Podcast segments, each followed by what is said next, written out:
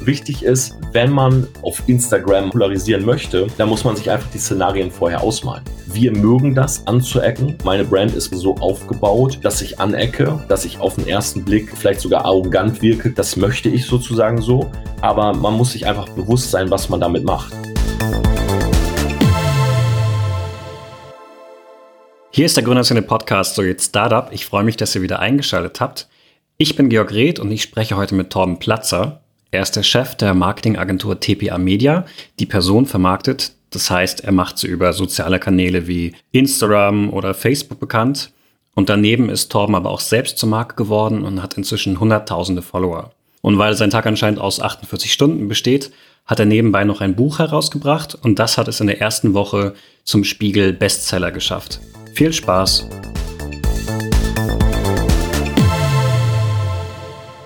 Hallo Torben. Hallo. Schön, dass es geklappt hat.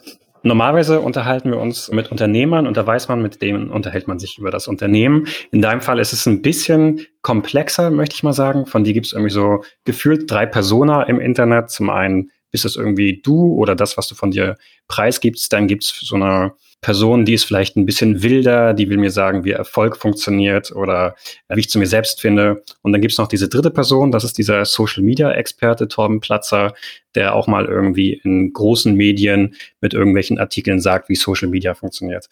Und jetzt, bevor wir über dich reden, ist natürlich die Frage, wer von den drei bist du denn? Und sag jetzt nicht alle drei, das wäre zu einfach.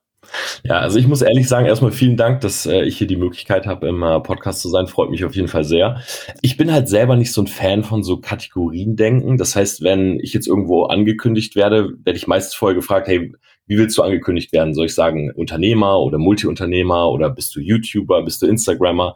Ähm, ich muss selber sagen, ich denke nicht in Schubladen, so ich stecke andere nicht in Kategorien und diese und bin auch selber einfach so kein Fan davon. Das heißt, jeder kann sich nehmen, was er möchte.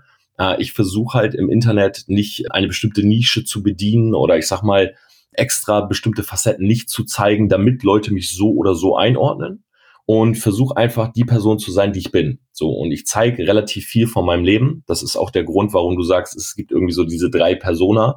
Jemand anders hätte wahrscheinlich das vielleicht begrenzt auf nur Social Media oder nur Branding, weil sich dann über die Agentur vielleicht besser verkaufen lässt. Aber ich will einfach ich sein. Und das ist so ein bisschen auch meine Geschichte mit dem Internet und mit Social Media. Ich bin nicht reingegangen, um damit eine Agentur aufzubauen, sondern ich habe damals mit Internet gestartet, weil ich einfach Spaß dran hatte.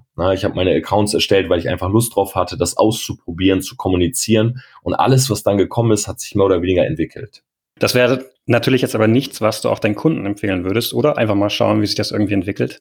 Das ist halt der Punkt. Also Leute, die zu uns kommen, also zu TPA Media, sind natürlich Menschen, die wollen gezielt ihre Brand aufbauen. das sind Menschen, die äh, meistens, ich habe es schon mal angesprochen, also entweder Personen öffentlichen Lebens sind, mittelständische Unternehmer, auch Unternehmer, die äh, weitaus mehr schon aufgebaut haben, aber einfach sagen, ich möchte jetzt so ein bisschen sichtbar werden. Ich habe eine Message, die ist es wert, gesehen und gehört zu werden.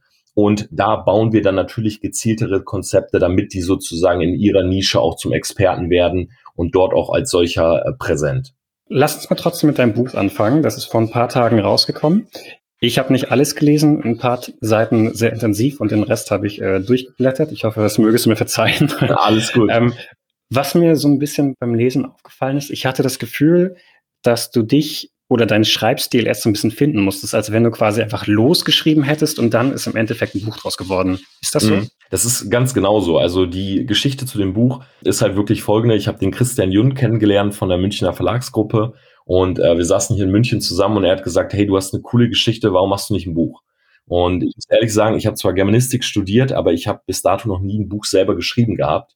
Und ähm, für mich war das einfach so ein Projekt, ich, ich wollte es ausprobieren, ich fand es spannend, also warum nicht, einfach mal die Geschichte zu erzählen. Aber wie gesagt, ich habe jetzt keinen literarischen Hintergrund, ich habe jetzt äh, in dem Gebiet mich irgendwie nicht weitergebildet oder hatte jetzt auch nicht so die perfekte Buchstruktur oder jemand an meiner Seite, der sagt, hey Torben, guck mal, so schreibt man ein Buch. Sondern bei mir war es einfach so, ich habe mich tatsächlich hingesetzt, so wie ich in den ersten Zeilen auch schreibe, mit einem Glas Whisky und einer Shisha vom Rechner und habe einfach angefangen zu schreiben und habe gedacht, hey, ganz ehrlich, vielleicht sagt der Verlag am Ende, du Torben, ist cool, was du da gemacht hast, aber wir können es nicht veröffentlichen. Das reicht nicht für ein Buch. Oder der Verlag sagt, du, lass es einfach mal probieren. Und so war es dann am Ende auch, beziehungsweise äh, das, die Resonanz war sogar relativ äh, positiv, weil es halt ein sehr, sehr ich mag das Wort eigentlich nicht, aber es ist, glaube ich, ein sehr authentisches Buch. So, ich versuche kein Blatt vor den Mund zu nehmen, hatte auch einige Probleme mit dem Lektorat im Nachhinein, äh, weil die einiges kürzen wollten. Aber hab gesagt, du ganz ehrlich, die Leute kennen mich im Internet so, wie ich bin. Und genauso soll auch mein Buch sein, einfach komplett raw. Warum magst du das Wort authentisch nicht? Das ist doch dieses Wort, was jeder Marketer immer eigentlich am liebsten in den Mund nimmt. Genau deshalb, weil es so ein bisschen, ich bin so ein bisschen über. Ich meine, ich habe ähm, lange Zeit nicht verstanden, warum Leute mir beispielsweise auf Social Media sowas schreiben wie, hey Torben, du bist so ehrlich und authentisch, weil für mich ist Authentizität und Ehrlichkeit etwas, wofür man kein Lob bekommen sollte. Weißt du, das sollte einfach normal sein. Und ich finde, man benutzt halt mittlerweile so das Wort authentisch in dem Moment, wo jemand nicht im Internet lügt oder nicht übertreibt oder wenig Filter benutzt. Und mhm. ich denke mir immer so, ja, das ist eigentlich nichts, was man jetzt so in den Vordergrund stellen muss, sondern äh, wenn ich mir im Internet was aufbauen möchte, wenn ich jetzt Social Media benutze und kommuniziere, dann soll ich ja per se authentisch sein. Du gehst ja auch nicht auf eine Party und sagst, oh ja, dieses Mädel da hinten, ich habe kurz mit der geredet, die war wirklich sehr authentisch, sondern man ist ja auch im realen Leben meistens so, wie man einfach ist. Das heißt, welche Tipps würdest du dann jemandem geben, der will jetzt vielleicht nicht authentisch sein, der will jetzt nicht ehrlich sein, aber der muss ja trotzdem irgendwas rüberbringen, was bei anderen Leuten gut ankommt. Was ist denn das? Ich glaube, auf Social Media ist das Allerwichtigste, dass du weißt, was du willst. Schau mal, das Ding ist, es gehen Leute auf Social Media, die fangen an, bei Instagram zu posten beispielsweise. Es ist ja so die Plattform, wo ich den meisten Content drüber mache wo wir wahrscheinlich auch am meisten Expertise haben. Und die fangen an, irgendwas zu posten. Und irgendwann sagen sie, hey, ich wachse nicht mehr, ich bekomme keine Follower dazu. Mhm. Und wenn ich sie dann frage, was ist denn deine Kernmessage? Also warum hast du diesen Account gestartet und was möchtest du eigentlich vermitteln? Dann haben viele gar keine Antwort. So, und die posten einmal ihr Essen, einmal ihren Hund, einmal irgendwelche Fashionbilder, äh, einmal reden sie über Persönlichkeitsentwicklung und einmal über Meditation. Das Problem ist, damit jemand dir folgt, müsstest du jetzt jemanden finden, der sich für alles interessiert also für genau deine Kombination interessiert oder der sich zumindest nicht an den Dingen stört, wo er kein Interesse hat.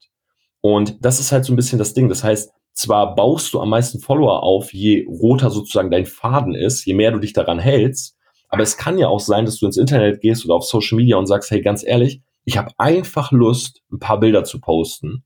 Dann darf aber auch nicht diese Erwartungshaltung da sein, damit Follower und Reichweite zu generieren. Mhm. Weil die erste Instanz ist halt immer, oder die erste Frage, die man klären muss, ist immer, was will man überhaupt von Social Media? So, beispielsweise ein 16-jähriger Junge, der anfängt, Streetbilder zu posten oder Fashionbilder zu posten, hat wahrscheinlich einen anderen Ansatz als ein 45-jähriger Unternehmer, der sagt, ich fange mit Social Media an, weil ich jetzt Kunden gewinnen will oder Mitarbeiter. So, und je nachdem muss halt auch seine Message und sein Content ausgelegt sein. Jetzt hast du zwei Extreme genannt, die du nicht bist. Dabei hast du so ein bisschen auch quasi gerade von dir selbst geredet, denn du hast ja kürzlich 260 Videos beispielsweise bei YouTube gelöscht, weil du anscheinend selber nicht so genau wusstest, wie du es am Anfang machen sollst. Und dann ist dir irgendwann aufgegangen so, ups, da habe ich anscheinend den goldenen Mittelweg gewählt und der war genau der falsche. Du hattest, wenn ich mich richtig entsinne, gesagt, Torben, pack einen Zehner ins Phrasenschwein, das ist Kacke. Ja. Äh, 100 Pro. Also ich habe äh, mit YouTube angefangen. Also man muss dazu sagen, wie gesagt, Social Media. Ähm, ich bin damals angefangen vor ich würde sagen, sechs Jahren mit einem privaten Facebook-Account. Dann kam irgendwann Instagram dazu und irgendwann habe ich gedacht, jetzt will ich mal YouTube ausprobieren. Und ich habe halt damals nicht gewusst, wie man dort startet, also was man da für Videos hochlädt, was ist das für eine Plattform. Ich wusste auch nicht so richtig, was ich da machen soll. Ich habe mal Comedy-Videos gemacht, ich habe mal dieses, jenes gemacht. Und dann habe ich halt Leute kennengelernt, die waren bei YouTube halt schon ein bisschen größer und die haben mir dann gesagt, hey, guck mal, Torben, du musst solche Videos machen und zehn Arten, wie du und fünf Dinge, wie du das und das erreichen kannst. Und dann habe ich einfach diese Videos gemacht, weil ich dachte, okay, das ist halt das, was auf dieser Plattform äh, funktioniert, was man hier machen sollte, damit man sozusagen Reach aufbaut. Und ich mache das Ganze auch immer so unter dem Hintergrund, unseren Kunden beispielsweise in der Agentur nicht irgendeine Theorie zu verkaufen, sondern dass wir aus der Praxis sprechen können, was funktioniert. Das heißt, ich sehe meine Accounts mehr oder weniger, auch wenn es vielleicht ein bisschen komisch klingt, weil da ja sehr, sehr viele Follower drauf sind, mehr so als Test-Accounts. Na, ich teste auch bei Instagram beispielsweise, ich habe mal eine Woche gar nichts gepostet. Dann poste ich dreimal am Tag. So, das ist für den Algorithmus alles nicht gut, wenn man das ständig verändert. Aber mir ist einfach wichtig zu verstehen, wie diese Mechanismen laufen. So, und bei YouTube war es halt so, ich habe mir damals ein Konzept geholt von anderen Menschen und saß dann irgendwann an meinem Rechner jetzt über Weihnachten und habe gedacht, hey, diese ersten Videos, das bist nicht mehr du. Du hast eine Entwicklung gemacht, du hast eine Veränderung gemacht.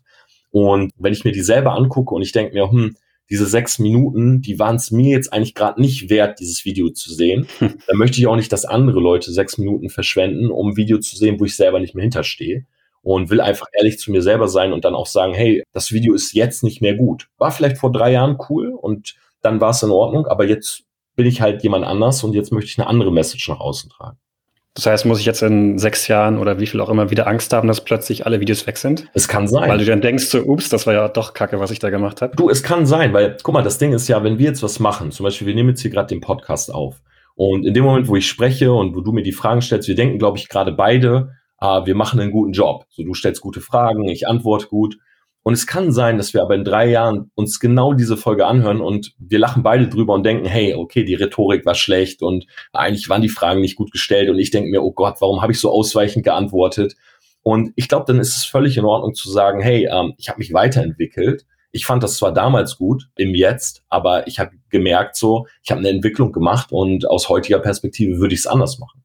Mhm. Wenn wir jetzt noch mal kurz zu diesem Business Case kommen, da kann man diese Entwicklung aber schwer vollziehen, oder? Da musst du am Anfang einmal festlegen, wie dieses Selbstmarketing jetzt beispielsweise von einem CEO aussieht und dann muss man das durchziehen, oder? Das ist 100 pro so. Aber wenn sich jemand entscheidet, sozusagen gezielt Social Media zu benutzen, um sein Business zu skalieren, um zu einer Marke zu werden, dann sind großartige Veränderungen auf jeden Fall tendenziell schlecht, weil die Leute gewöhnen sich natürlich an etwas, die bauen auf ein bestimmtes Marketing, auf eine bestimmte Message natürlich auch ihr Vertrauen auf. Aber auch dort geschieht Innovation. Na, wenn du dir beispielsweise äh, ein Logo von Apple anguckst, was sich immer wieder verändert hat, wenn du dir bestimmte Slogans anguckst von großen Marken, die verändern sich oder die passen sich einfach an die aktuelle Zeit an. Aber dann ist natürlich so ein 180-Grad-Wandel äh, nicht der beste. Was gibst du diesen Personen so mit am Anfang? Wie sollen die sich äh, dann bei Social verhalten? Oder sagst du einfach, sei einfach du selbst? Nee, nee, also es kommt halt wirklich völlig drauf an, was jemand will. Wie gesagt, und mit dieser Frage entscheidet sich auch die komplette Social Media Strategie. So, was wir nicht machen, wir bauen keine Brands, wo jemand eine Maske trägt. Aber wir bauen natürlich Brands beispielsweise, wo bestimmte Parts aus dem Leben ausgeklammert sind. Ja, ich habe ein sehr populäres Beispiel. Wir haben einen Kunden, der uns auch hier aus München die Freigabe gegeben hat, über seine Brand zu sprechen. Aber meistens arbeiten wir halt mit NDAs, weil das ist wie bei einem Musiker, der seine Texte nicht selber schreibt. Äh, niemand will zugeben, dass jemand anders das gemacht hat, aber was völlig in Ordnung ist. Aber bei beispielsweise dem Herrn Kinzel, also Jörg Kinzel heißt er, ist ein äh, Multiunternehmer hier aus München, sehr, sehr erfolgreich. Und er hat von vornherein gesagt, ich würde gerne meine Frau und meine Familie nicht auf Social Media zeigen. So, und das ist eine Entscheidung, die er trifft, weil er sagt, wenn ich Instagram ausmache und er macht auch nur Stories bis abends 18.30 Uhr, dann möchte ich nicht mehr zeigen, wie ich lebe, was meine Familie tut, wie meine Frau aussieht und so weiter. Und das ist natürlich völlig in Ordnung und so baut man dann auch die Strategie und sagt, okay, die Familie ist hier ausgeklammert. Ich glaube, das hat nichts damit zu tun, dass er jetzt weniger authentisch ist, weil er nicht alles zeigt, sondern ich glaube, das ist einfach eine Entscheidung, die getroffen wird und die da draußen entweder akzeptiert wird von Leuten oder nicht. Okay, und was passiert, wenn es nicht akzeptiert wird? Das kann ja auch schlecht fürs Unternehmen sein. Ich glaube nicht, dass es schlecht fürs Unternehmen ist. Also da würde die Kausalität könnte ich jetzt nicht so herstellen, warum jemand sozusagen weniger Umsatz machen soll, weil er seine Familie nicht zeigt. Tendenziell ist es sogar eher so, dass wenn Leute ihre Kinder im Internet zeigen, das von Leuten nicht akzeptiert wird. Oder Leute sagen, hey, das ist aber nicht verantwortungsbewusst, was du da machst. Also in seinem Fall zum Beispiel ist das sehr, sehr gut aufgenommen worden, weil einfach Leute sich oder auch Menschen, die er ansprechen will in seiner Zielgruppe, sich super gut damit identifizieren können. Na, andere Unternehmer sagen, hey, genauso wie du dein Social Media machst, würde ich das auch gerne machen. Du hast eine klare Message nach draußen. Er spricht über Verkaufsskills, wie man sozusagen verkauft in Persona, wenn du jemanden gegenüber sitzt, er spricht über Kommunikation im Internet, aber er sagt ganz klar, okay, Thema Familie ist bei mir raus. So, und seine Zielgruppe sieht das zu einem großen Prozentsatz halt ähnlich. Hm. Ich meine das ein bisschen allgemeiner, gar nicht dieses Beispiel jetzt mit der Familie oder den Kindern, sondern ich meine, wenn ich jetzt eine Personenmarke bin, ist alles, was ich tue, ja irgendwie auch auf mein Unternehmen zu münzen. Das heißt, wenn ich einen Fehler mache, welcher Natur auch immer, dann ist es ja schon immer auch ein Fehler, den dieses Unternehmen begeht, oder nicht? Das ist auf jeden Fall so. Ich meine, ein sehr populäres Beispiel ist der äh, Elon Musk, der halt bei Joe Rogan im Podcast einen Joint geraucht hat. Danach ist die Tesla-Aktie komplett in den äh, Keller gefallen. Man muss natürlich aber sowas auch immer auf, glaube ich, eine längere Sicht sehen. Beispielsweise ist die Aktie, ich fand super spannend den Case, weil ich sehe Elon Musk als einen sehr ehrlichen Typen auf Social Media, der auch schon Sexeskapaden hatte und genau solche Drogenthematiken und so weiter. Dadurch sind seine Aktien zwar in erster Instanz gefallen, aber er hat natürlich extremes Aufsehen bekommen. So mhm. das Interview wurde halt multimillionenfach geklickt und durch dieses Aufsehen und durch diese Reichweite, die dadurch wieder generiert wurde, haben sich natürlich mehr Leute das Unternehmen angeguckt. So mehr Leute haben sich auf einmal für seine Person interessiert. Das heißt, ich glaube, man muss, um deine Frage zu beantworten, in erster Instanz sagen, alles, was du rausgibst, wird von anderen Leuten beurteilt. Das heißt, du weißt nie, egal was du postest oder schreibst oder sagst, du weißt nie, wie wird das von anderen gesehen. Und du musst immer davon ausgehen, dass es auch polarisiert, wenn auch zu einem kleinen Prozentsatz. So, es gibt Leute, die stören sich daran, dass du überhaupt einen Podcast hast oder dass du überhaupt auf Instagram was postest. Und in zweiter Instanz ist natürlich so, wenn du als Gesicht deiner Marke nach draußen gehst, trägst du mit dem, was du tust, natürlich auch Verantwortung. Na, das heißt, du kannst natürlich nicht einfach alles tun, was du machen möchtest, sondern musst dir halt auch ganz genau überlegen, okay, färbt das möglicherweise auf meine Firma ab? Du hast gerade noch ein anderes äh, wichtiges Marketingwort gesagt, polarisieren. Und normalerweise sagt man ja, du musst polarisieren, sonst stehst du nicht aus der Masse raus. Jetzt sagst du gerade, man darf gar nicht zu viel polarisieren? Nö, ich sage nicht, man darf nicht polarisieren. Es kommt drauf an, weil ich sag mal, das ist ja eine Marketingform. Ne, du kannst jetzt rausgehen und kannst dich hinstellen und sagen, ja, ich glaube nicht an Corona. So, dann kann ich dir eine Garantie darauf geben, dass das polarisieren wird. Du kannst aber auch äh, Dinge tun, wie beispielsweise Familie nicht zeigen oder auf Instagram mal ein Bild in einem weiß ich nicht, in Flipflops und Tanktop posten. Das wird zu einem wahrscheinlich kleineren Teil polarisieren oder man kann es von vornherein nicht komplett abschätzen. Ich glaube, wichtig ist, wenn man so ein hartes Marketing fährt, wo man polarisieren möchte, dann muss man sich einfach die Szenarien vorher ausmalen. So, was sind die Pro und Contra und sollte dann einfach abwägen, ob man sowas macht. Wir mögen das anzuecken. Meine Brand ist beispielsweise so aufgebaut, dass ich anecke, dass ich auf den ersten Blick vielleicht sogar arrogant wirke, cocky wirke.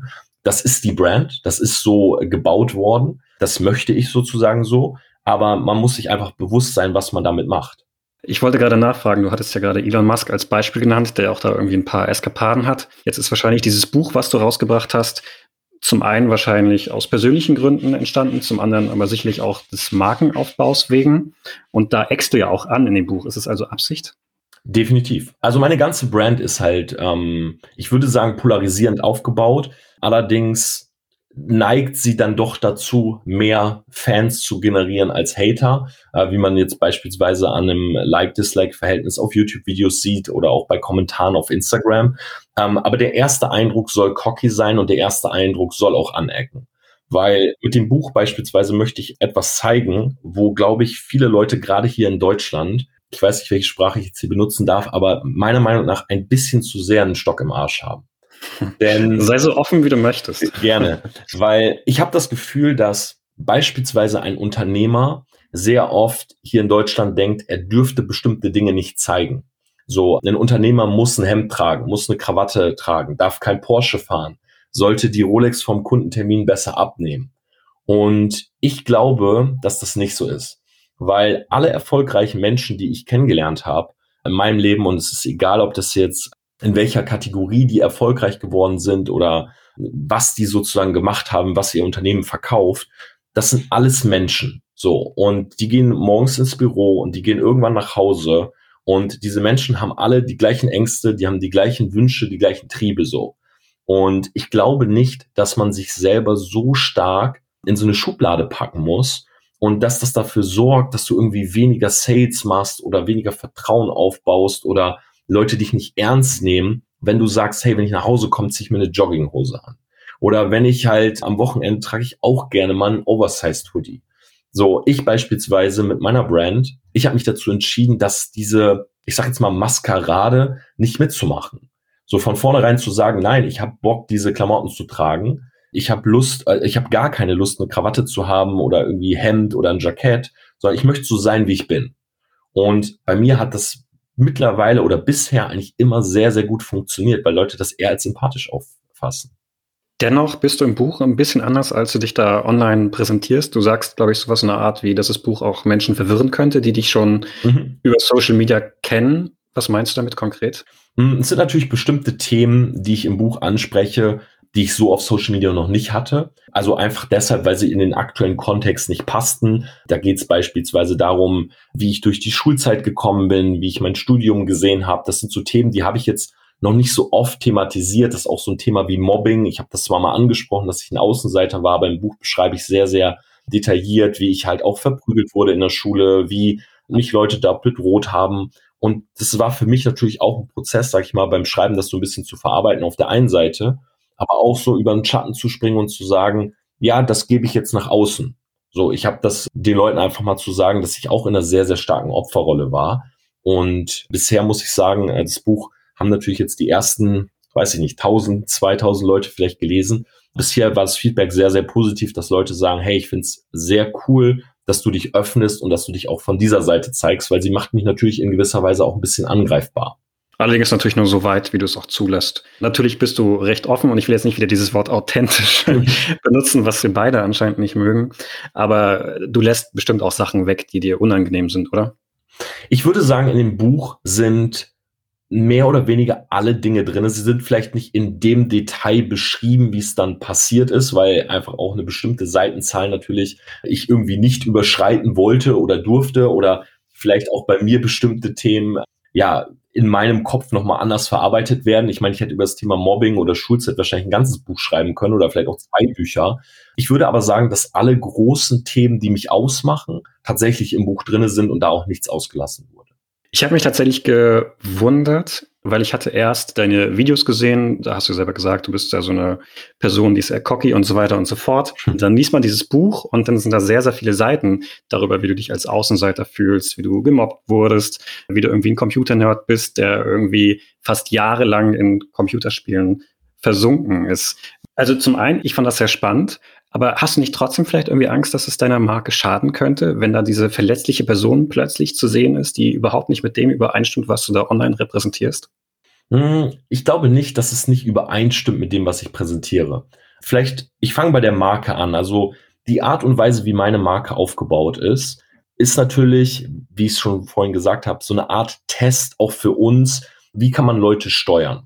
Und aufgrund dieses Außenseiter-Daseins, was ich halt damals äh, definitiv hatte, wo ich lange drinne war, du hast äh, WoW oder World of Warcraft Computern äh, Zeit angesprochen, habe ich halt für mich selber so eine, so ich würde sagen, so eine Art Schutzschicht gebildet. So, das wahrscheinlich aufgrund von Angst. Wahrscheinlich, weil ich oft enttäuscht wurde, weil ich mir nicht sicher bin, wen will ich in meinen Circle lassen, wen nicht. Mhm. Und ich glaube, dass diese Angst und oder dieses Schutzschild vielleicht auch äh, dazu geführt hat, dass ich mich dazu entschieden habe, meine Brand so aufzubauen, dass die Bilder eher cocky sind. Weil ganz ehrlich, wer sich ein Bild anschaut und aufgrund eines Bildes sagt, der Typ ist ein Arsch, ich habe keine Lust mit ihm zu kommunizieren, das ist per se keine Person, die ich eigentlich in meinem Circle haben will oder mit der ich kommunizieren möchte, weil das ist mir zu oberflächlich. Und ich bin eine Person, ich, das klingt jetzt blöd über sich selber zu sagen, aber ich glaube, ich wirke auf den zweiten Eindruck einfach angenehmer und sympathischer als auf den ersten. So ist es zumindest gebaut. Und das ist für mich völlig in Ordnung, weil es gibt mir so ein bisschen Sicherheit, dass nicht die falschen Leute an mich herantreten. Jetzt kann man natürlich im Umkehrschluss sagen, dir sind aber schon die Menschen recht, die dein Bild sehen und das spannend finden und äh, dich deswegen mögen? Mm, die Leute, die, glaube ich, meine Bilder, wenn du jetzt beispielsweise dich auf Instagram beziehst. Du meinst ja, das wäre deine stärkste Marke. Mm, ich glaube tatsächlich, das stärkste Medium, was ich habe, ist der Podcast. Da sind fast 300.000 Abonnenten drauf. Aber Instagram ist wahrscheinlich das Medium, wo ich am meisten Expertise aufgebaut habe. Wenn du dir die Kommentare anguckst, dann habe ich fast keine Kommentare, die sowas sagen wie nice pick, cooles Bild, sondern die meisten gehen halt auf den Content ein, die versuchen in den Dialog zu gehen. Das heißt, die Leute, die bei mir kommentieren, die Community kennt mich. Und die kennt mich wahrscheinlich über Livestreams, über Videos und die findet so ein Bild vielleicht cool. Vielleicht findet viele Leute aus der Community solche Bilder vielleicht auch zu arrogant. Äh, das sind dann oft so dieser Frauenanteil, der sowas sagt wie, hey Tom, lächel doch mal auf deinen Bildern. Oder warum lachst du denn nie? Aber die meisten gehen in den Dialog, weil sie mich halt auf den zweiten Eindruck schon kennengelernt haben. So, ob ein Bild jetzt 10.000 Likes bekommt oder 30.000 Likes, ist mir ehrlich gesagt nicht so wichtig. Weil ich glaube, dass das der falsche Fokus ist auf Social Media. Ich glaube, es geht mehr um Community, Bindung und die richtigen Leute bei dir zu haben, als einfach die breite Masse. Und ich will auch ehrlich zu dir sein, ich bin super froh, dass ich nicht so eine Community habe, die vier, fünf Millionen groß ist, weil bei vier, fünf Millionen Menschen wären viel zu viele dabei, mit denen ich gar nicht kommunizieren wollen würde. Und ich mag das, dass es Menschen sind, die so ihr eigenes Ding machen, ihren eigenen Weg gehen wollen, die Interesse an Social Media haben, weil mit denen kannst du ganz andere Konversationen führen, auf einem ganz anderen Level. Und das macht mir halt Spaß, wenn eine Konversation Wert hat und nicht Leute zu einem kommen und sagen, jo, ich habe ein Video von dir gesehen, äh, lass mal einen Pick machen. Also es gibt mir einfach mehr, wenn jemand schreibt, ich habe dein Video gesehen und ich habe mich um 0,001 Prozent verbessert, weil dieser eine Tipp da drin gut war. Du hast ja jetzt ein paar Mal gesagt, dass deine Social-Media-Kanäle so eine Art Testballon sind, auch für deine Unternehmenskunden. Wollen die nicht trotzdem irgendwie harte Zahlen sehen? Die würden sich sicherlich schon freuen, wenn jetzt 10.000 Likes sind, oder? Und nicht nur zwei. Ich glaube, wir sind in einer sehr glücklichen Lage, dass ich wahrscheinlich eine der wenigen Personenmarken bin hier in Deutschland, die so viele Follower hat und dahinter eine Agentur. Ich kenne ehrlich gesagt kein Beispiel, wo jemand anders, der eine Agentur führt, selber überhaupt so einen Testballon auf Social Media hat. Also ich glaube, unsere Zahlen reichen dafür aus. Unsere Zahlen sind, glaube ich, äh, gut genug. Und ich glaube, das Wichtige ist auch, dass man aus diesen Dingen heraus immer selber eine Case Study baut. Dafür habe ich eigene Kanäle entwickelt, wo dann auch zum Beispiel, weil du es am Anfang angesprochen hast, Red Line Content sehr stark eingehalten wird. Das ist bei mir der Turmplatzer Raw Account. Da gibt's nur Social Media, nur Analysen, nur Branding Content. Und das dann einfach auch mal so zu testen. Beispielsweise, ich poste eine Woche lang dreimal am Tag und ich mache ein Video und sage, wisst ihr was? Es hat gar nicht funktioniert. Die Likes sind nach unten gegangen, die Conversion, die Impression. Das ist keine Empfehlung, die ich euch geben kann. Und ich glaube, das gibt den Leuten mehr, als wenn ich jetzt um Teufel komm raus versuchen würde, diese Zahl auf 500.000 oder auf eine Million zu bringen. Was ich mich die ganze Zeit frage, kann eigentlich jeder zu dieser Person werden oder muss es so ein bestimmter Personentyp sein, der selbst Marketing für sich in Anspruch nehmen kann?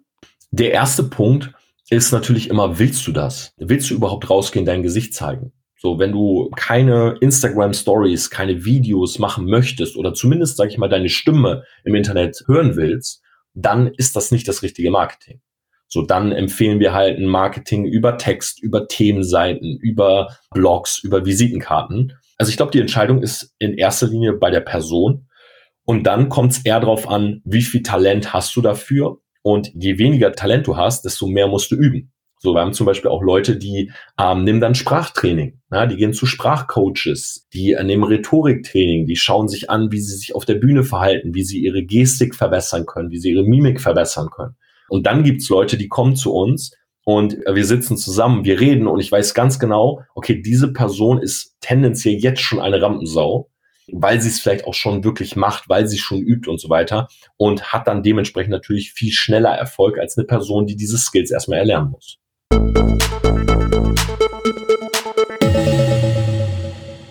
Ein Hinweis in eigener Sache, bevor es gleich mit der Folge weitergeht. Wir möchten euch an dieser Stelle nur ganz kurz unser Angebot Gründerszene Plus ans Herz legen, falls ihr nicht eh schon ein Abo besitzt. Bei GS Plus veröffentlichen wir regelmäßig spannende Insiderstücke zur Szene, etwa Pitch-Decks, mit denen Millionen eingenommen wurden, oder wir verraten, was Gründer und Gründerinnen eigentlich so verdienen. Testet das gerne mal aus. Der erste Monat ist nämlich kostenlos. Und den Link dazu findet ihr in unseren Show Notes oder auf gründerszene.de. Und jetzt viel Spaß mit dem Rest der Folge.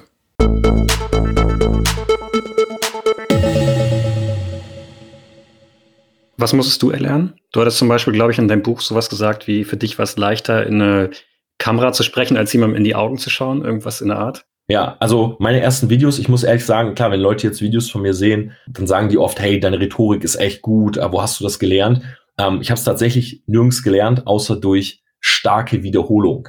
So, ich mache halt seit sehr, sehr langer Zeit schon Videos, ich, oder ich spreche, sagen wir mal, seit sehr langer Zeit schon in die Kamera. Ich ähm, habe angefangen mit 21 in meiner Studentenbude damals mit einer Canon EOS 600D, die ich aufgestellt habe, äh, Sit-Down-Comedy zu machen, die teilweise nie veröffentlicht wurde, weil ich einfach gedacht habe, hey, das ist cool, ich nehme mich auf, ich gucke mir die Videos danach an und ich sehe, ja, wie ich eigentlich spreche, dass ich äh, zu langsam bin oder zu schnell bin oder zu hastig mit meinen Händen. Das heißt, ich habe wahrscheinlich in meinem Leben 10.000 Videos aufgenommen. Und das ist der Grund, warum ich jetzt eine einigermaßen gute Rhetorik habe. So, mhm. ähm, wahrscheinlich wäre es aber schneller gegangen, wenn ich anstatt 10.000 Videos aufzunehmen, ein bestimmtes Training genommen hätte. Nur, das ist nun mal mein Weg gewesen, weißt du? Diese ganzen Trainings, von denen du gerade sprichst, Social Media Training, Videotraining, gab es damals eigentlich schon? Du bist ja auch jetzt irgendwie in einer Branche, die noch keine 100 Jahre alt ist. Nee, genau, das ist der Punkt. Also Social Media äh, Training gab es sicherlich nicht. Videotraining kann es sein. Ich habe mich damals äh, nie damit beschäftigt. Aber klar, als ich so in die äh, Selbstständigkeit gegangen bin, da gab es jetzt nicht so Videos, jo, zehn Dinge, wie du eine Firma gründest oder wie du überhaupt an, weiß ich nicht, einen Businessplan aufstellst, äh, wie du effektiver wirst. Diese Videos oder diesen Content gab es damals nicht oder ich habe den nicht konsumiert. So, ich komme aus einer Zeit, wo die Eltern der Lochis damals ein ganz schräges Handyvideo so hochgeladen haben, wo die auf ihrem Bett rumspringen. So, und das war, glaube ich, das erste YouTube-Video, was ich damals gesehen habe. Das ist halt 13 Jahre her oder so. Und aus dieser Zeit komme ich halt. Jetzt hast du so ein bisschen, bist du ein bisschen der Frage aus dem Weg gegangen. Ich meinte ja gerade, du hattest in deinem Buch gesagt, dass es für dich leichter war, in eine Kamera zu sprechen, als jemand in die Augen zu schauen. Ist das immer noch so? Ist immer noch so. Ja, definitiv. Also ich muss ehrlich sagen, wenn ich jetzt auf Events bin, ich habe auch schon vor 20.000 Leuten gesprochen.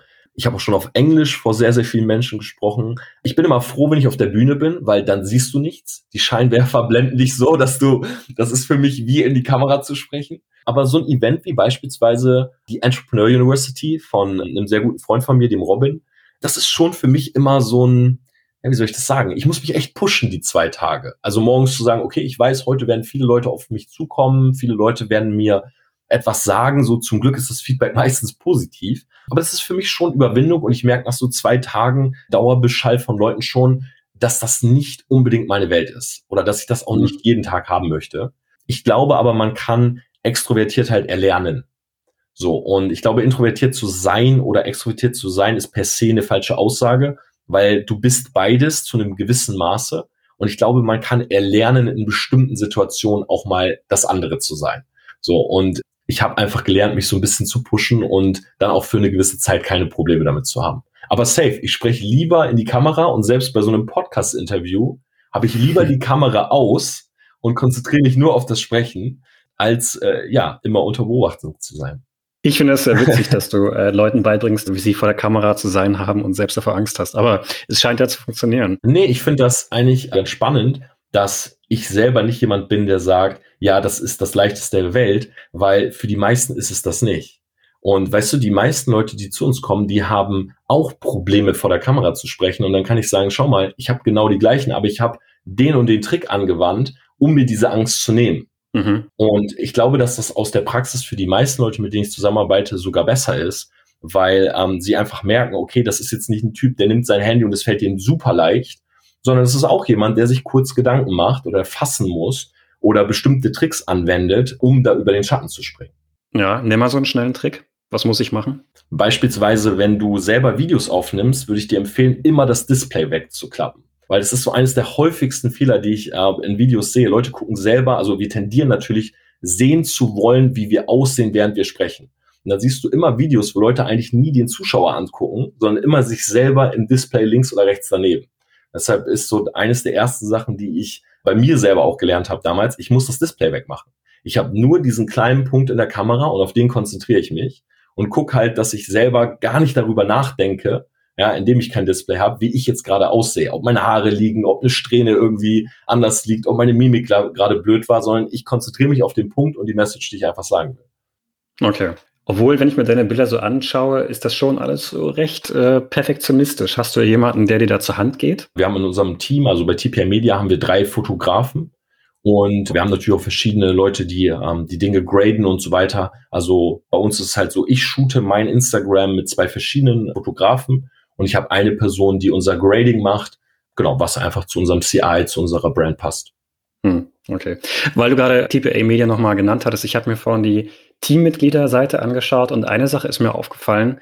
Alle von euren Mitarbeitenden haben Spitznamen, nur die beiden Gründer nicht. Ja? Welcher ist denn jetzt deiner? Verrat es doch mal.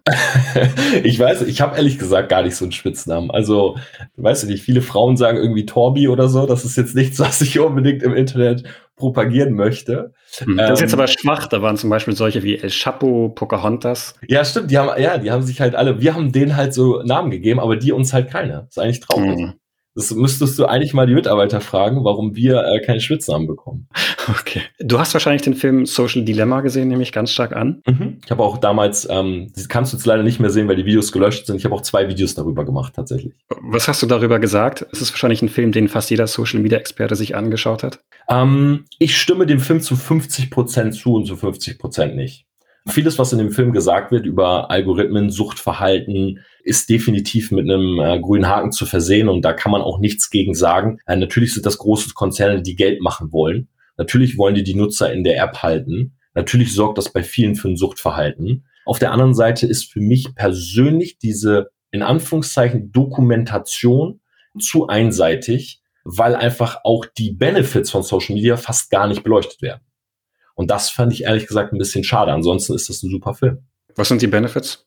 Naja, die Benefits von Social Media sind beispielsweise, dass so Leute wie ich, die extreme Probleme haben, im echten Leben zu äh, kommunizieren oder die einfach introvertiert sind, eine Message nach draußen zu tragen. Und natürlich der Riesen-Benefit ist einfach in Zeiten wie dieser, ja, ich sag mal Corona, Lockdown, Pandemie, äh, trotzdem Menschen erreichen zu können.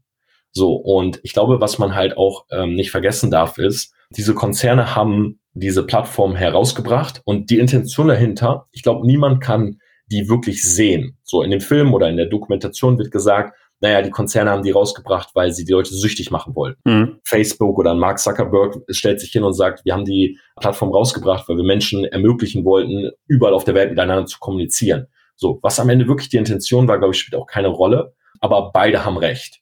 So, es ist eine Sucht und man kann einfach mit jedem kommunizieren. Und ich glaube, für sich selber als Konsument oder als jemand, der damit arbeitet, das ist einfach Status quo, den man akzeptieren muss. So, weißt du, wir können daran nichts verändern. Es ist so, wie es ist. Und auch ich bin jemand, der beispielsweise ein Video über Social Media Detox gemacht hat und der Leuten sagt, hey, ähm, mach zu einer bestimmten Uhrzeit den Flugmodus rein und lass den auch morgens drinne und lass dich nicht dauer beschallen. Aber auf der anderen Seite bin ich auch jemand, der sagt, ja, nutz aber Social Media auch, um was auch immer du damit machen willst zu erreichen. Wie nutzt du es denn privat, falls du es überhaupt so sagen kannst, was jetzt bei dir privat ist und was vielleicht irgendwie Selbstmarketing noch ist? Bei mir verschwimmt wirklich vieles, weil, wie eingehend schon gesagt, ich zeige das, was ich zeigen möchte. Ich würde sagen, ich zeige tatsächlich 90 Prozent meines Alltags. Ähm, ich lasse ganz, ganz wenige private Dinge weg, wie zum Beispiel Gespräche mit meinen Eltern oder ja, Großkommunikation mit diesen, vielleicht mal ein Date mit einer jungen Frau, an, an der ich wirklich Interesse habe. Das sind vielleicht Themen, die ich auch aufgrund der Privatsphäre anderer Leute weglasse. Aber ansonsten benutze ich Social Media einfach so raw und zeige eigentlich den Leuten auch, auch alles aus meinem Alltag. Also ich trenne da jetzt wenig zwischen Business und Privaten. Das ist wahrscheinlich auch der Grund, warum ich kein eigenes Office habe, sondern von zu Hause aus arbeite. Und ich habe mir das genau so gebaut, weil das halt mein perfektes Szenario einfach ist. Das heißt, das, was man in den Videos sieht, was so wie so ein Office aussieht, ist deine Wohnung? Genau, das ist meine Wohnung. Ich habe einfach quasi das Wohnzimmer, das sind glaube ich 90 Quadratmeter oder so, das Wohnzimmer, das ist so gebaut, dass ich dort filmen kann, dass ich dort meine Videos machen kann. Und ich habe aber auch ein anderes Zimmer, was ein reines Büro ist. Da kannst du reingehen, einfach telefonieren, zoomen, sowas wie Podcast machen. Ich habe einen eigenen Brainstorm-Raum. Also ich habe mir das so aufgebaut, dass ich sozusagen hier wohnen kann und gleichzeitig arbeiten. Aber wir sind gerade dran, in München ein Office uns zu holen, wo quasi unser Geschäftsführer, der Matthias Fuhrmann, dann unsere Mitarbeiter auch hat, die so ein bisschen anleitet und so. Aber ich weiß jetzt schon, dass ich wahrscheinlich nur ein, zwei Mal die Woche für ein paar Stunden da sein werde. Weil es einfach nicht so meine Welt ist. Weil in meiner Welt einfach oder in meiner perfekten Welt ein Arbeitsverhältnis halt anders aussieht. Oder ich das gerne anders hätte. Lass uns ganz kurz nochmal bei diesem Suchtverhalten bleiben. Mhm. Jetzt kann man natürlich sagen, das ist halt so, da kann man nichts machen. Jetzt bist du, zumindest von dem, was ich in dem Buch gelesen habe, jemand, der eigentlich sagt, da kann man eigentlich immer was machen und Regeln sind eigentlich nur dazu da, um sie zu brechen. Mhm. wie, wie, passt das jetzt zusammen, dass du das akzeptierst und andere Sachen nicht? Nee, ich glaube, das ist ja etwas, das ist einfach da und ich weiß, dass viele Leute in der Gesellschaft süchtig sind. Ob du das jetzt oder diese Sucht annimmst, selber süchtig wirst, das kannst du natürlich verändern. Und ich bin selber auch jemand, zum Beispiel, wenn ich abends ins Bett gehe, dann mache ich einen Flugmodus rein. Und wenn ich morgens aufstehe, dann mache ich meine Morning-Routine und da ist der Flugmodus auch drin. Da gibt es kein Social Media. Und ich arbeite selber in 90-Minuten-Blöcken und in diesen bin ich auch nicht bei Instagram. Oder ähm, bin dann jetzt irgendwie auf YouTube unterwegs, sondern ich arbeite einfach. So, und in der Zwischenzeit gehe ich halt gezielt rein. Ich glaube, das hat halt viel mit Bewusstsein zu tun. So, ich bin mir bewusst, dass ich am Tag vier Stunden auf Instagram bin und das ist völlig in Ordnung für mich. Und wenn da irgendwann sechs Stunden stehen und ich sage mir selber, hm, ich glaube, das ist zwei Stunden zu viel, dann wüsste ich aber auch, wie ich diese zwei Stunden wieder kürze. Ich versuche den Leuten das aber auch nach draußen zu geben. Also wenn ich selber für mich merke, wie ich disziplinierter werde oder wie ich das schaffe, das einzugrenzen, wenn ich es möchte, dann gebe ich diese Tipps nach außen, damit auch andere das für sich halt machen können oder dieser Sucht entfliehen können. Hm. Aber lebst du nicht so ein bisschen auch in deinem Geschäft davon, dass es ein süchtig machendes Modell ist? ich muss ehrlich sagen, Social Media ist halt für mich persönlich, und das sage ich jetzt nicht, weil ich natürlich damit auch Geld verdiene, Social Media ist eine Kommunikationsform, die ist nicht mehr wegzudenken. Na, das ist genauso, wie wenn du jetzt zum Beispiel zu Amazon sagen würdest, hey, äh, lebt ihr nicht irgendwie davon, dass es Autos gibt oder LKWs, die euch Ware bringen? So, natürlich. Von daher, das ist eine Kommunikationsform, die ist halt da und ich glaube, es ist besser, du hast jemanden, der aufklärt, der den Leuten sagt, was sie damit tun können und der aber auch Gefahren aufzeigt, weil auch ich will nicht einseitig sein, als wenn du diese Person eben nicht hast. Und ich habe mich entschieden, Social Media zu benutzen, um damit Geld zu verdienen. Wir machen mehr als Social Media, das muss man vielleicht auch sagen. Branding ist nicht nur Social Media, da gehört auch viel PR dazu, Außenwahrnehmung und andere Geschichten. Aber den Social Media Part, den steuern wir für unsere Kunden so, wie wir es halt gerne möchten. Lass uns vielleicht langsam zum Abschluss kommen und ich würde gerne nochmal auf dein Buch zurückkommen. Das ist vielleicht eine ganz schöne Brücke. Du hast da am Anfang geschrieben, kein Ghostwriter, keine Limitierung, keine Zensur. Und ich glaube, in einem aktuellen Video hast du gesagt, so, ups, es gibt bei der zweiten Auflage doch eine Zensur. da, muss, da muss ich ein bisschen kichern. Was genau ist denn da passiert? Ja, also es gibt einige Stellen im Buch, wo die Lektorin, also man muss dazu sagen, ich habe das Buch komplett selber geschrieben ohne Lektor. Und ich habe das Buch auch nicht jetzt äh, jedes Kapitel abgegeben, sondern ich habe das ganze Buch geschrieben, nachdem ich das erste Kapitel mal so zum Lesen geschickt hatte und der Verlag hat gesagt, schreib zu Ende und schick's uns dann. Und ich habe das Buch hingeschickt und die Lektorin hat gesagt, sie würde an einigen Stellen gerne kürzen, weil es ansonsten sein kann, dass das Buch zum Beispiel auf Amazon eine FSK 18 Flag bekommt. So, oder eine FSK 16 Flag. Das heißt, Leute können nur ab einem bestimmten Alter das Buch kaufen. Mhm. Das schränkt natürlich dieses Buch extrem ein und ich weiß, dass ich sehr viele junge Menschen anspreche und inspiriere. Und diese Einschränkung möchtest du natürlich nicht für dein Buch haben. Deshalb ist es so, dass es in der zweiten Auflage, die gedruckt wird, bestimmte Passagen gibt, die jetzt nicht gestrichen werden, aber wo zumindest bestimmte Wörter, die ich benutzt habe, weil ich natürlich auch Fäkalsprache benutze und so weiter, die werden halt gestrichen oder die werden halt einfach verändert und ein bisschen abgeschwächt. Okay, ich dachte, es ging jetzt dabei vielleicht sogar eher um Straftaten und Co., die du in diesem Buch ja auch äh, ausführlich beschreibst. Ich habe halt in dem Buch mehr oder weniger eine Straftat drin. Da geht es halt um das Thema Hacken. Da bin ich auch jemand, der da offen drüber spricht oder ich habe auch selber schon mal eine Podcast-Folge darüber gemacht. Und ich muss ehrlich sagen, ich habe damals in der Schulzeit habe ich viel geschummelt. Ja, andere haben vielleicht, weiß ich nicht, sich einen Spickzettel irgendwo reingelegt, da hatte ich zu viel Angst für. Ja, ich war jemand, der einen guten Freund hatte, der einen Trojaner auf dem Rechner vom Lehrer hatte und wir hatten mal eine Klausur vorher. Ob ich da jetzt im Nachhinein für belangt werden kann, nein, es ist verjährt. Ob es mir egal gewesen wäre, wenn, auch ja, weil ehrlich gesagt, ich mit meinem Abitur jetzt auch heute nichts gemacht habe.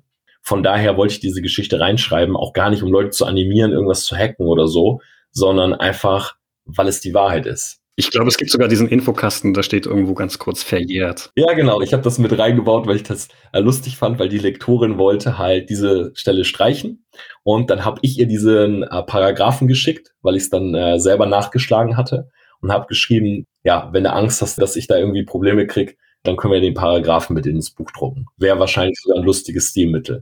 Und da haben wir uns dann am Ende zu entschieden. In aller Ehrlichkeit muss man aber sagen, dass da, glaube ich, mehr als diese eine Straftat war. Du hast zum einen mehrfach gehackt und äh, du wurdest sogar verklagt von einem TV-Sender. Genau, ich, ich meinte, es waren verschiedene Straftaten, aber es war sozusagen das gleiche, das gleiche Vergehen, sagen wir mal so. Äh, das mhm. stimmt. Ich habe damals bei einem äh, Contest im Internet betrogen. Wir wurden nicht wirklich verklagt, sondern wir haben ein Schreiben von einem Anwalt bekommen. Wir waren halt minderjährig. Und das ist halt für mich eine, muss ich ehrlich sagen, der inspirierendsten Geschichten. Nicht, weil ich nochmal schummeln würde, aber weil tatsächlich der Freund, mit dem ich das zusammen gemacht habe, und man muss auch ehrlicherweise sagen, also unter alle hier Business Insider, ihr habt wahrscheinlich auch viele so äh, Hacker unter euren Zuschauern vielleicht. Also ich war nie wirklich ein Hacker, ich war ein Script-Kiddie, nennt man das. Das heißt, ja, ja. Skripte runter, lässt die laufen und die Skripte erledigen eigentlich die Arbeit für dich. Ich will da gar nicht die Credits nehmen, dass ich jetzt der heftigste Programmierer war oder so.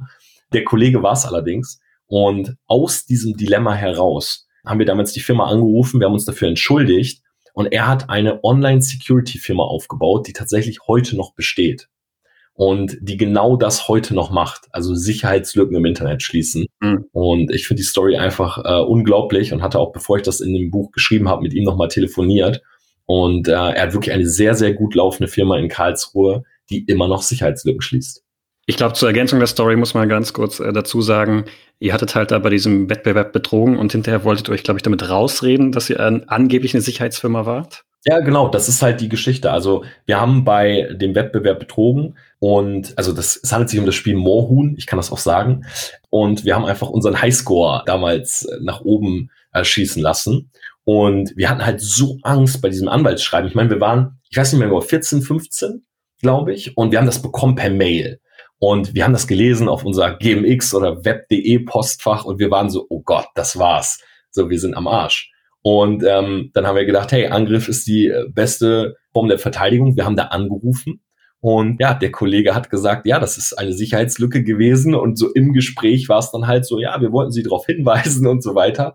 Und ja, die Firma hat halt selber auch ein bisschen drüber gelacht, weil natürlich war diese Mail, vermute ich mal, mehr oder weniger eine Abschreckung, weil sie sich wahrscheinlich schon dachten, dass wir Kids sind. Und äh, ich durfte damals an dem Mohun mit Design danach. Und der Kollege hat angefangen, für diese Firma damals äh, Sicherheitslücken umsonst aufzudecken und zu schließen. Spannend. Hast du nicht übrigens in dem Buch auch noch irgendwas von Drogen geschrieben? Ich glaube, so hundertprozentig legal ist das auch nicht. Ich habe mal Ephedrin genommen, allerdings zu einer Zeit, wo tatsächlich Ephedrin noch nicht äh, illegal war hier in Deutschland. Also Ephedrin war damals ein Fettburner, so ein Abnehmprodukt. Ansonsten habe ich nichts mit Drogen am Hut. So, ich bin jemand, der vielleicht einmal im Monat einen Alkohol trinkt oder so, aber ähm, ja, damals Ephedrin war tatsächlich frei verkäuflich. Also du konntest es so bestellen auf irgendwelchen Fitnessseiten oder so. Äh, mittlerweile, und äh, deshalb musste ich das auch als Droge natürlich deklarieren im Buch, ist das BTM, glaube ich, ist das eine Droge, die nicht mehr frei verkäuflich ist. Gut. Zum Abschluss des Podcasts stellen wir immer noch eine Frage und die nennt sich, nenn mir eine Sache, die dir Bauchschmerzen bereitet und eine, die dir Freude bereitet. Mhm. Ja, Bauchschmerzen, äh, definitiv aktuelle Situation, Pandemie, Lockdown, ähm, nicht nur aus dem persönlichen Gemüt heraus, dass ich sehr, sehr gerne mal wieder reisen möchte und mich wirklich sehr strikt dran gehalten habe, auch nicht mal innerhalb von Deutschland groß zu reisen. Ähm, aber vor allen Dingen auch wegen unserer Wirtschaft, wegen vielen Selbstständigen, die echt Probleme haben. Ich habe viele, auch im engen Freund, viele Freunde, die Läden haben, auch kleinere Läden und wo einfach Corona-Hilfe überhaupt nicht greift oder die das Geld viel zu spät bekommen. Hm. Äh, das macht mir definitiv äh, Bauchschmerzen. Was mir Freude bereitet, ja, ist, muss ich ehrlich sagen, momentan das aktuelle Feedback zum Buch, was ich einfach von den Leuten bekomme, was die Leute mir schreiben.